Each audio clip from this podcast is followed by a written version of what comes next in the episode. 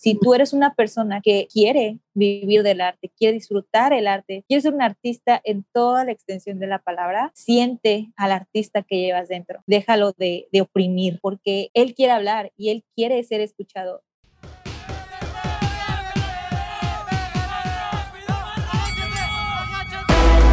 Soy Cecilia MP y esto es Amadrazos, el podcast donde entrevistaré a profesionistas para que te cuenten todas esas realidades que aprendieron a madrazos durante su vida laboral.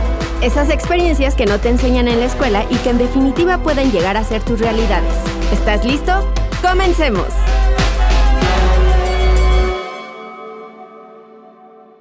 Amigas y amigos, ya estamos de regreso segunda temporada de Amadrazos y no puedo explicarles lo contenta que me siento hoy porque regreso a un espacio que me permite contar todas esas realidades que nadie nos cuenta. Y en este primer episodio de la segunda temporada de Amadrazos, nuestra primera invitada es una de esas mujeres que ponen alto el nombre de México desde su labor.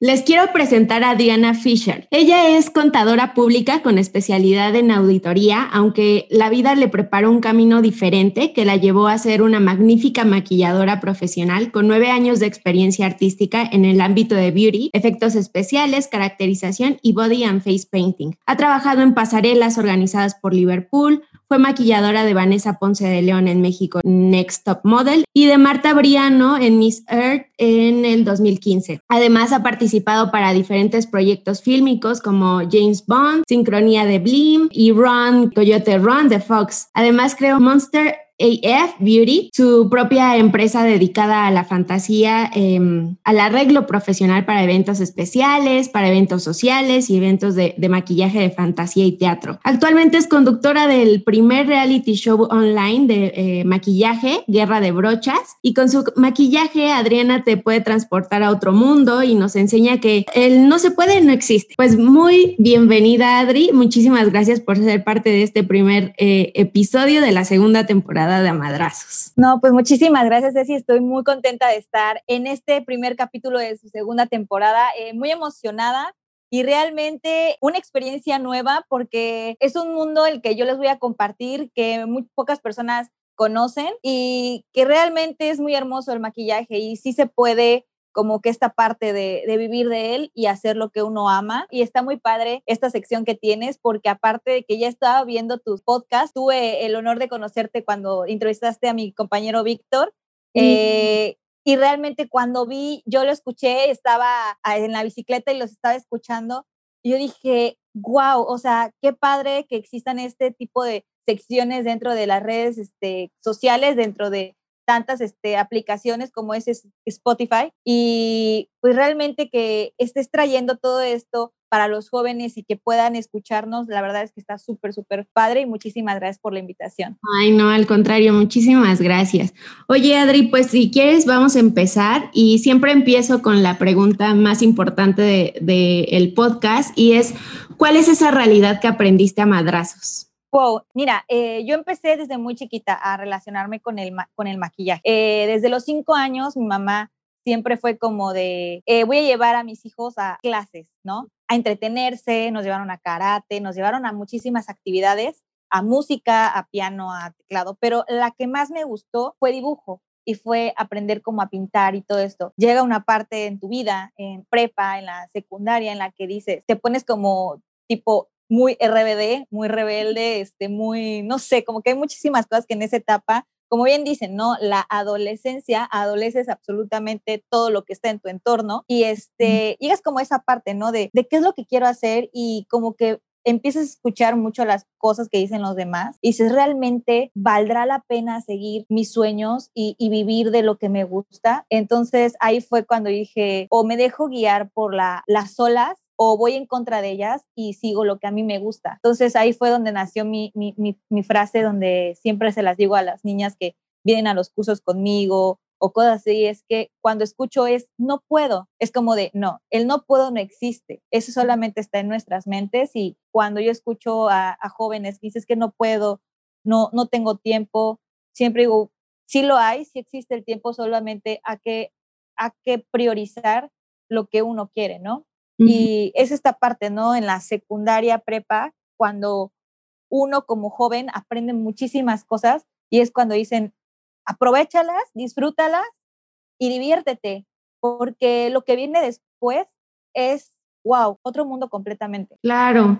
Oye, ¿y cómo fue este proceso eh, para entender esta realidad? Porque, bueno, es, es, ahorita muy fácil contarla, decirla, pero hubo un proceso muy difícil detrás. ¿Cómo fue ese? Sí, sí, creo que desde, desde yo me acuerdo perfectamente bien, eh, desde primero de, de, secundaria, bien raro porque me pasó que en esa etapa de mi vida me volví muy tímida, a pesar de que a mí denme un tema y empiezo a hablar y hablar y hablar, ¿sabes? Entonces, llega esa etapa en mi vida en la que me vuelvo muy tímida porque es como un mundo, entras a la secundaria y existen esas partes donde empiezan a ver los grupitos, ¿sabes? Y empiezas como que a desencajar porque pues como que los más populares se juntan con los más populares y cosas así, ¿no?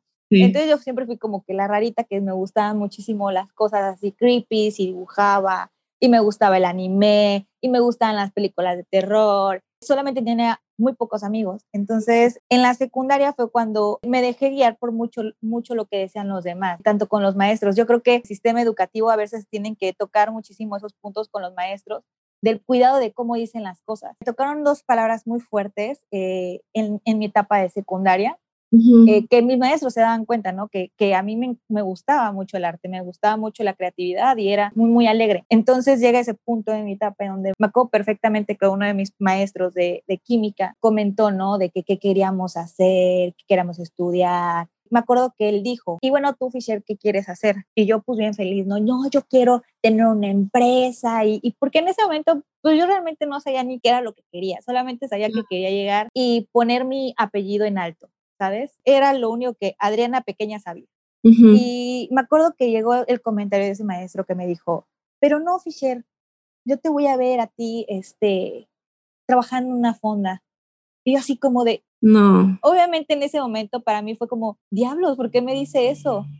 Y, y fue muy fuerte, pero no, no porque digas tú qué malo sea eso, porque yo siempre he dicho, puedes trabajar de lo que sea, pero si tú lo haces con amor y con pasión y realmente eres, eres una persona constante, en verdad eso, eso es demasiado, eso es, eso es muy bonito. Conozco gente que ha sacado sus universidades, su familia con trabajos humildes y honestos. O sea, yo siempre he dicho que no importa en qué trabajo estés, importa quién eres y si lo haces con amor. Eso, eso es lo que, lo que yo pienso, pero en ese momento volvemos a lo mismo, eres un, un adolescente de 14 años, 13 años, 15, te eh, derrumba tu mundo, ¿no? Exacto, y piensas que eso es lo que, eso es lo que proyectas en los demás.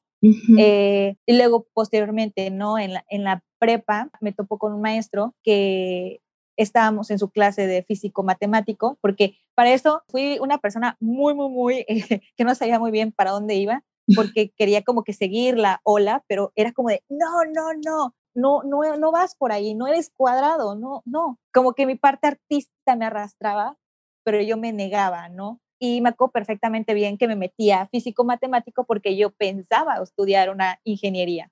Entonces, como te comento, ese maestro me acuerdo que estábamos platicando porque ya estábamos para pasar a la universidad. Y me dijo, bueno, Fisher, ¿y tú qué vas a estudiar, no? Y le dije, no, pues yo pienso estudiar como algo del cine, me gusta mucho el cine cinematográfico o diseño gráfico o eh, la medicina forense y todo eso.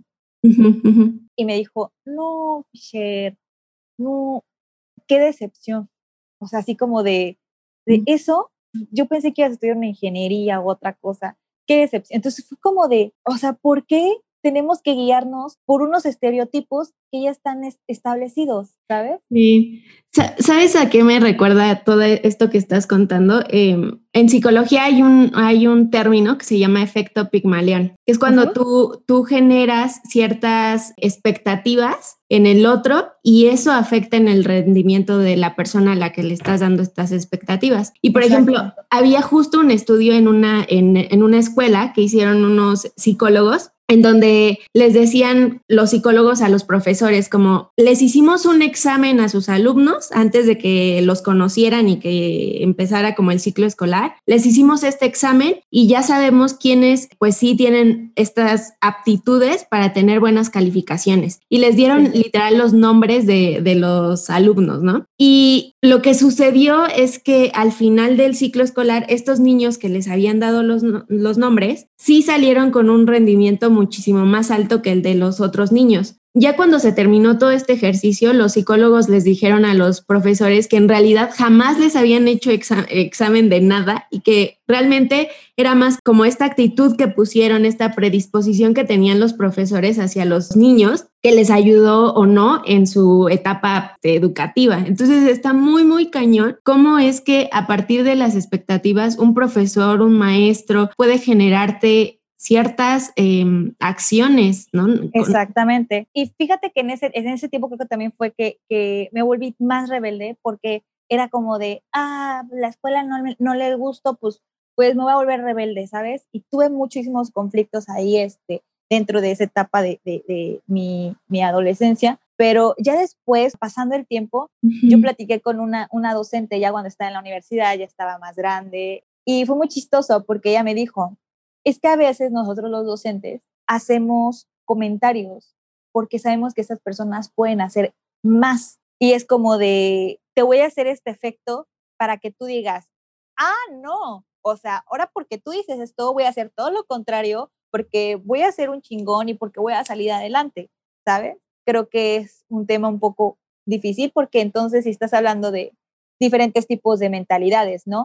Eh, si eres una persona que piensa así, pues vas a decir, no, o sea, yo voy a salir adelante porque yo sé lo que voy a hacer y sé que voy a ser una persona exitosa y sé que voy a salir adelante, ¿no? Pero hay otro tipo de personas, hay que ser uno muy empático con los temas psicológicos, eh, sobre la ansiedad, sobre la depresión. No sabemos si una persona está padeciendo algo sobre eso y pues eso le puede llegar a afectar. Puede llegar a, causar cosas que, que, uno no quiere. Ahorita, más que nada en este siglo, es como de hay que cuidar lo que decimos y lo que hacemos, mm. porque podemos afectar las emociones y el camino de una persona sin darnos cuenta.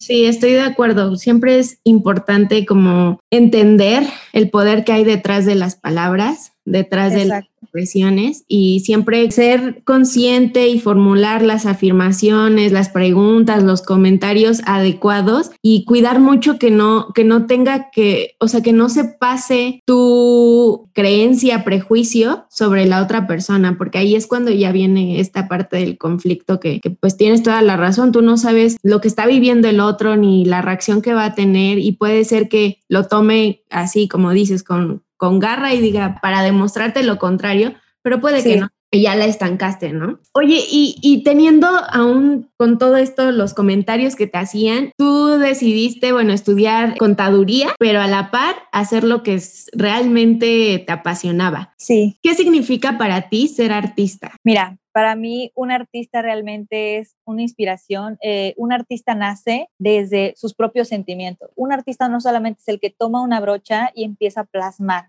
algo. No, hay, una, hay diferentes tipos de artistas. Hay artistas visuales, hay artistas táctiles, matemáticos, porque el artista es la persona, la esencia, el que plasma todo, pero para mí el arte lo es absolutamente todo. Hay arte en cualquier parte del mundo. Y cosas tan pequeñas y efímeras, hay arte. Y hay una frase que una amiga llamada Victoria, que es una colega, eh, me dijo, eh, los doctores salvan a las personas de morir, pero un artista salva tu alma. Un artista realmente salva todo. O sea, eh, es muy chistoso cómo nosotros podemos plasmar nuestros sentimientos, podemos estar súper enérgicos, súper felices y plasmar algo que queremos y lo hacemos de unos colores maravillosos. Y hay otras personas que cuando se sienten pequeños o están pasando por, por detalles este, en su vida, plasman lo que sienten y hacen cosas maravillosas. Yo amo el arte y, es algo que disfruto mucho cuando estoy triste, feliz, eh, eh, todos mis estados de ánimo. Siento yo que todos tenemos a un artista dentro. Solamente hace falta como conocerlo. Totalmente. Yo también estoy de acuerdo en que todos somos artistas. Yo estudié creación y desarrollo de empresas Y crear para mí es, es dejar ver a otros mi mundo a través de mis ojos. Y yo puedo crear cosas y utilizar un lenguaje que yo crea que es el más apropiado para eh, enseñar esa creación. En mi caso son mis emprendimientos, el desarrollo humano. En tu caso puede ser el lenguaje de, versatilidad que da la moda, el, maquillaje. Y cada quien creo que tiene como un lenguaje en donde puede expresar su arte. Entonces sí creo que existe un artista dentro de todos nosotros. Sí, exactamente. Eh, conozco muchas personas que también hacen arte y cosas en la computadora, así dibujos 3D y todo. Y yo digo, ¡oh! Sí. Eso es otro arte. O sea, eh, también el arte de enseñar, este, yo admiro muchísimo a los docentes que son de matemáticas o a los apasionados de las matemáticas. Digo, es un arte. O sea, el el tener tu memoria agilizándose así de boom, boom, boom y este número y el otro, es arte. Claro. Oye, ¿y tú cómo sobrepasaste esta idea que tenía tu entorno sobre ser artista para darle tu propio significado y además hacerle ver a los demás ese significado? Todo fue a raíz de que dije, a ver, vas a estudiar esta carrera, licenciado en contador público, pero aparte me meto a estudiar belleza eh, las mañanas y mi vida era como de escuela de belleza a la universidad y los fines de semana me, iba a estudiar a Ciudad de México efectos especiales y me puse esa responsabilidad en, e, en mis hombros y me dije, a ver, si quieres ser alguien, si quieres ser una persona exitosa, hay veces que hay que sacrificar cosas y priorizar qué es lo que te deja y qué es lo que no te deja. Y así fue un año en el cual realmente pues, no tenía como una vida social realmente. Y este, y me esforcé mucho. Y también dije, necesito ser una persona versátil, porque no me gusta quedarme sin hacer nada. Y obviamente, pues, no voy a vivir solamente de haciendo monstruos o maquillaje eh, de cuerpo, porque realmente, pues, eh, eso solamente aquí en Poza Rica lo puedes ver en octubre, ¿sabes? Y dije, ¿qué voy a hacer en todo el año. Entonces fue ahí donde dije, quiero ser una, la primera maquilladora aquí en Poza Rica versátil. Y quiero que cuando yo me sienta preparada a ser más maquilladores versátiles, quiero hacer la diferencia. No quiero seguir la corriente, porque sé que hay cosas que si las haces con perseverancia valen la pena.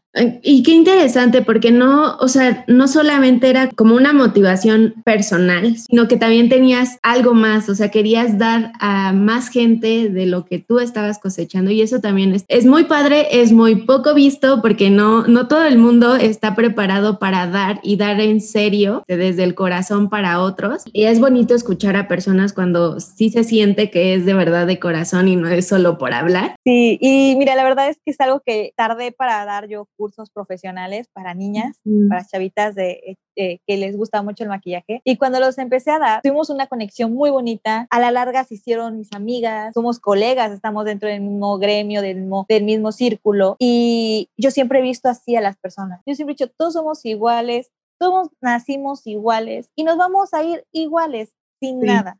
Entonces, por eso es que me gusta mucho, muchos me dicen, es que ¿por qué te gustan los cráneos? Es que todos podemos ser diferentes por fuera, pero por dentro somos los mismos todos iguales, de la misma forma. Esa es la parte bonita de que te des cuenta y, tengas los pies bien centrados en la tierra. Y creo que eso se lo debo mucho a mi familia, a mis papás, que, que siempre, que no te puedo mentir, o sea, también hubo un momento en mi vida cuando me fui a Ciudad de México en donde sí hubo un momento donde como que te quieres este, desequilibrar y, y me acuerdo perfectamente que mis papás, o más bien mi papá, fue el que hizo ¡fup! No. A ver, pon los pies en la tierra y tú siempre vas a ser tú, no importa dónde estés, no importa si estás arriba o estás abajo, tú siempre tienes que ser igual y darte cuenta que todos somos iguales en este mundo.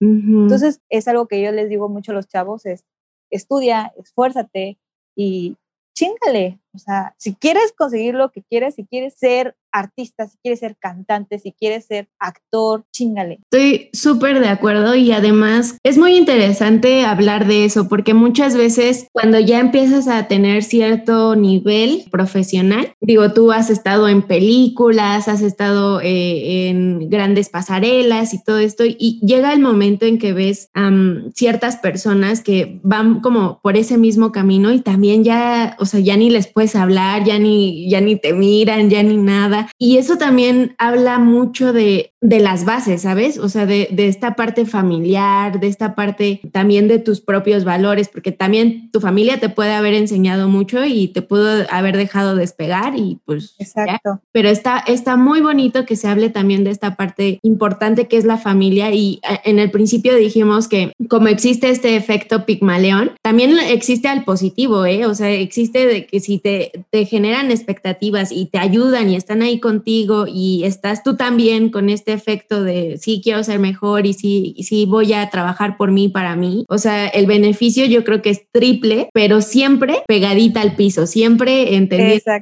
que justo todos somos esqueletos igualitos. Exacto. Y fíjate que eso es lo que ahorita estoy, este, estoy acordándome bien del nombre porque no quiero regarla. Sí, sí, sí. y lo meto que me tiras a Google para acordarme. Ya lo encontré. Ok. Súper importante. Me pasó en la, en la serie de Sincronía, que no sé si te acuerdas de una película que se llama Amarte duele. Sí. Bueno, ves que estaba este chavito, Alfonso, Fernando, este Luis Fernando de la Peña, y eh, Armando Hernández, que le hacía al amigo el güerito, ¿no? Sí. Bueno, yo estuve en la, en la serie de sincronía de Blim. Me acuerdo perfectamente bien. El primer día yo estaba nerviosa porque yo decía, Dios, no conozco a nadie y, y, qué voy a hacer aquí y, ya sabes, ¿no? Entonces eh, llego y me dice mi, mi, mi, compañero, ¿no? Oye, acabas de llegar, eh, pues en lo que te vas instalando, ves a desayunar, ¿no? Y yo, bueno, ¿alguien más va a ir? no, este, nosotros vamos a preparar un actor, pero ve tú, mira, los catering están en tal lado y así, ¿no? Y yo así como de, voy a desayunar sola, ¿no? Yo ya me sentía como Lizzie Lohan, eh, chicas pesadas comiendo en el baño, así. Entonces, eh, realmente yo estaba así como de, ala, y bueno, ya me está sirviendo y todo, y se sienta al lado de mí, Armando Hernández, lo veo y literal se sienta dice, eres nueva. Y yo así como de, yo comiendo mi huevito revuelto, así, volteo y lo veo y dije, agárrate. Ay, ay, ay, ay, Sí, lo vi y dije, y está comiendo huevo igual que yo. Porque los vemos, o sea, es chistoso porque los vemos en la tele y es como de, estos ha de ser mamoncísimos, y, o, los vemos con, como así como de wow. Y nos olvidamos que son personas iguales que nosotros. Entonces, eh, veo a Armando al lado de mí y me pregunta, ¿eres nueva? Y yo así como de, así como el, meme de, eh, ¿hasta cuándo mucho, mucho, mucho, mucho? Así. Entonces, pues yo lo veo y, le digo, sí, eh, vengo de, de, de, Poza Rica, Veracruz, soy nueva, así, y él así como de, ¡ah! Veracruzana, Jarochita, no, qué padre. Y mira, desde ahí fue la persona más buena onda que pueden encontrar el primer día. Eh, fue una persona súper linda. Posteriormente conocí a Luis Fernando de la Peña y me acuerdo que yo así de, en el camper de Renata, y yo así como de, o sea, realmente cuando llegas a ese punto en que conoces personas que dices tú, tienen el por qué ser, no sé, mamoncitos o lo que tú quieras, ¿no? Pero no, no lo son. Son personas totalmente lindas, son personas súper humildes. Este, también llegué a conocer a una actriz tremenda del cine mexicano, María Rojo, conocerlos y darte cuenta que son personas iguales a nosotros y que en verdad tienen los mismos problemas, tienen las mismas cosas y, y, no se sienten más ni se sienten menos. Son personas humildes y es ahí cuando también yo me percaté, ¿no? dije, ¿por qué uno idealiza tanto a las personas? Y eso hace que la gente también se sienta y diga, ay, no, pues yo tengo el derecho porque estuve así, así, y puedo hacerte sentir mal o puedo hacerte sentir menos solamente porque tengo el tal grado de, especialidad, ¿no? o doctorado, que cuando tenemos un estatus, perdemos el piso y hacemos sentir mal a otras personas con las palabras. Y a veces no nos damos cuenta que podemos afectar la vida de algún artista. que volvemos a esa parte, también como los papás, ¿no? Cuando te dicen, ¿para qué vas a ir? ¿Para qué vas a estudiar eso? Ni hay trabajo, vas a estar muerto de hambre, no vas a tener que comer. La típica frase. Y creo que hay veces que las palabras de los padres afectan mucho y llegan muchísimas inseguridades sobre eso. Estoy de acuerdo. Em, y justo acabas de tocar un punto que creo que también es muy importante que hablemos y es esta parte monetaria, que muchas veces creemos que ser artista ya justo eso, te vas a quedar en la calle, eh, vas a vivir debajo del puente y nadie va a requerir tus servicios y va a ganar más un ingeniero en Shalala que, que un artista eh, en lo que sea, ¿no? ¿Tú cómo, cómo viviste ese proceso primero contigo? Porque al tener como toda esta información de familiares, papás, amigos, de no, es que eso, eso no te va a generar dinero, ¿tú cómo resolviste eso para entender y decir, no me importa, voy? Te voy a decir algo, y esto yo lo cuento con orgullo, o sea, a mí no me hace sentir mal ni nada, al contrario, yo se lo cuento a mi mamá y se lo digo, es que fueron mis 100 pesos, mis primeros 100 pesos que me gané y para mí fueron, wow, fueron, nombre, yo sentía que tenía el millón de pesos en mis manos, ¿sabes? Entonces, yo era muy feliz. Sea, yo súper feliz con mis 100 pesos, pero bien chistoso porque yo me los gané realizando un trabajo de pedicure, porque yo ya empecé trabajando en estudios. O sea, yo dije, para ser alguien necesito aprender desde abajo, cómo se mueven, cómo interactúan, cómo puedes hablar con un cliente, porque yo no sabía nada de eso. Era una chavita de 18 años que solamente sabía que quería ser alguien en la vida, pero para eso tenía que estar desde abajo para poder aprender y el día de mañana que pudiera tener algo, saber cómo dirigirme y ser un gran líder, eh, que las personas se sintieran a gusto conmigo y que pudiéramos caminar de la mano. Me empecé a meter a, estudios pequeñitos, estéticas pequeñas, y en la primera que yo trabajé, yo era la mejor haciendo pedicure. y entonces, fueron mis primeros 100 pesos que me dio una señora. A mí la señora no tenía por qué darme dinero, dinero sino mi jefa. Eh, pero ella fue como de, ten, porque lo hiciste súper bien y todo. Y yo, así no, con los 100 pesos, y dije, me dieron 100 pesos. y fueron de, de, mi esfuerzo. Entonces, esfuérzate y en verdad tu trabajo siempre va a hablar por ti mismo. Obviamente, al principio va a ser como de, eh", pero hay una frase que mi papá siempre me dijo, a ver, ¿lo vas a hacer porque te vas a esforzar o solamente va a ser una racha? Yo le dije, ¿por qué me voy a esforzar? Me dijo, ok, tienes que entender que no va a ser fácil, que hay veces que vas a llorar porque no tienes dinero, porque tienes que invertir y tienes que comprar muchas cosas y quisieras tantas cosas, no vas a poder. Y tienes que ahorrar, tienes que priorizar, tienes que aprender sobre finanzas personales, porque yo diría, a mí algo que me hubiera gustado que en la universidad, en vez de que me enseñaran otras cosas que pues, realmente no las he ocupado dentro de mi día a día, me hubiera gustado que me enseñaran sobre finanzas personales. Pues realmente esa parte, ¿no? De, de, de, de lo monetario. Y llegó esta parte de mi vida en la cual pues realmente yo dije, a ver, quiero tener esto, pero tengo que ahorrar. Muy bien, vamos a trazar un, camino del cual yo voy a ahorrar tanto cada semana y con pequeñitos trabajos voy a ir adquiriendo mis cositas poquito a poco y no voy a correr, simplemente todo va a ser a, a paso pequeño. Y cuando una persona sabe lo que quiere, sabe perfectamente que no va a ser fácil, que va a trabajarle mucho, pero que al final el premio va a ser el disfrutar tu trabajo y ahora sí que vas a poder vivir de eso. Y aunque te digan las personas, no es, los artistas no, sí se puede, sí puedes ganar haciendo lo que amas, sí puedes disfrutar trabajando. Sí, yo también creo eso y de hecho estuve investigando un poco para, para saber cómo por dónde te mueves en tu mundo y empecé a ver como esta parte de que claro que hay dinero detrás de todo este mundo de, ser artista en cualquier rama que elijas del de, arte. Únicamente creo que la, como la diferencia entre una persona que lo hace como por hobby y otra que lo hace de manera profesional es justo esta parte, el entender que más que un artista, debes también ser un, un emprendedor, un empresario y debes de tener claro que primero pues hay que venderse así como persona, hay que entender finanzas de pe a pa, aprender a separar eh, tu dinero del dinero de la empresa.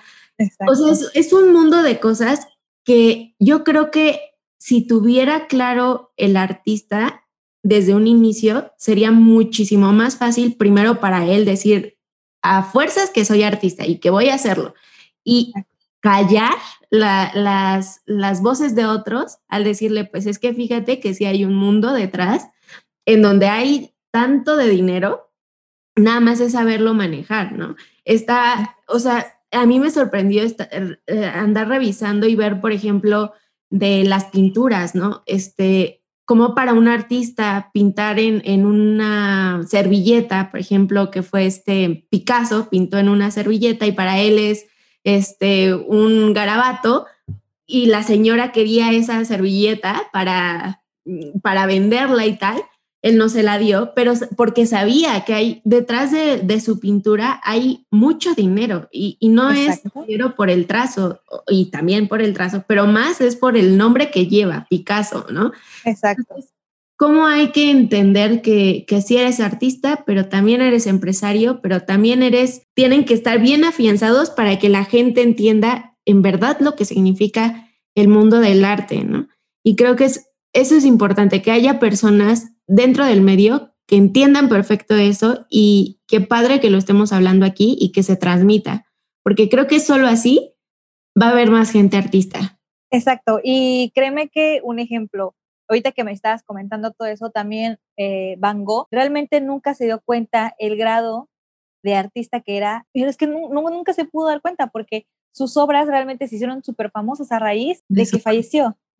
Entonces, Vemos otra, otra artista que, pues Elena, falleció, pero ella nunca se pudo dar cuenta con sus ojos el grado de gente que aún hoy en día la admira después de muerte, como un artista trasciende de su arte desde la parte humana a la parte espiritual, ¿sabes? Mm, También esa, esa, esa es esencia de un artista como como individuo, como, como gente, como lo que hace, ¿no? Pero hay una película en particular que me senté a verla con mis papás y esta te la recomiendo muchísimo a todos los que nos están escuchando. Se llama Todos están bien. Se trata, lo hacer así, sinopsis rápida, de un señor que ya está grande y tiene a sus hijos pues ya adultos y él quiere ir a verlos y tiene un hijo en particular que él ama y cuida mucho. Era el artista de la familia, pero su hijo no le contesta, no le manda mensajes, no nada. Y él tiene esa visión de cuando estaba chiquito, que está en la bicicleta, le dice su papá al niño, oye, ¿qué quieres ser de grande? Y él le dice, papá, quiero pintar. Y le dice el papá, ¿quieres pintar? No, tú vas a ser un artista. Un pintor pinta paredes,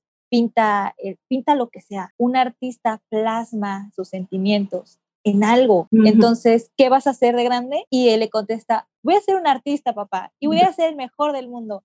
Y es como de, cuando, incluso ahorita te lo estoy diciendo, es como de, ¡ah! Sí, yo también. no llorar. Entonces, y sí, el chavo se hizo famoso y su primer cuadro fue dibujar el trabajo de su papá.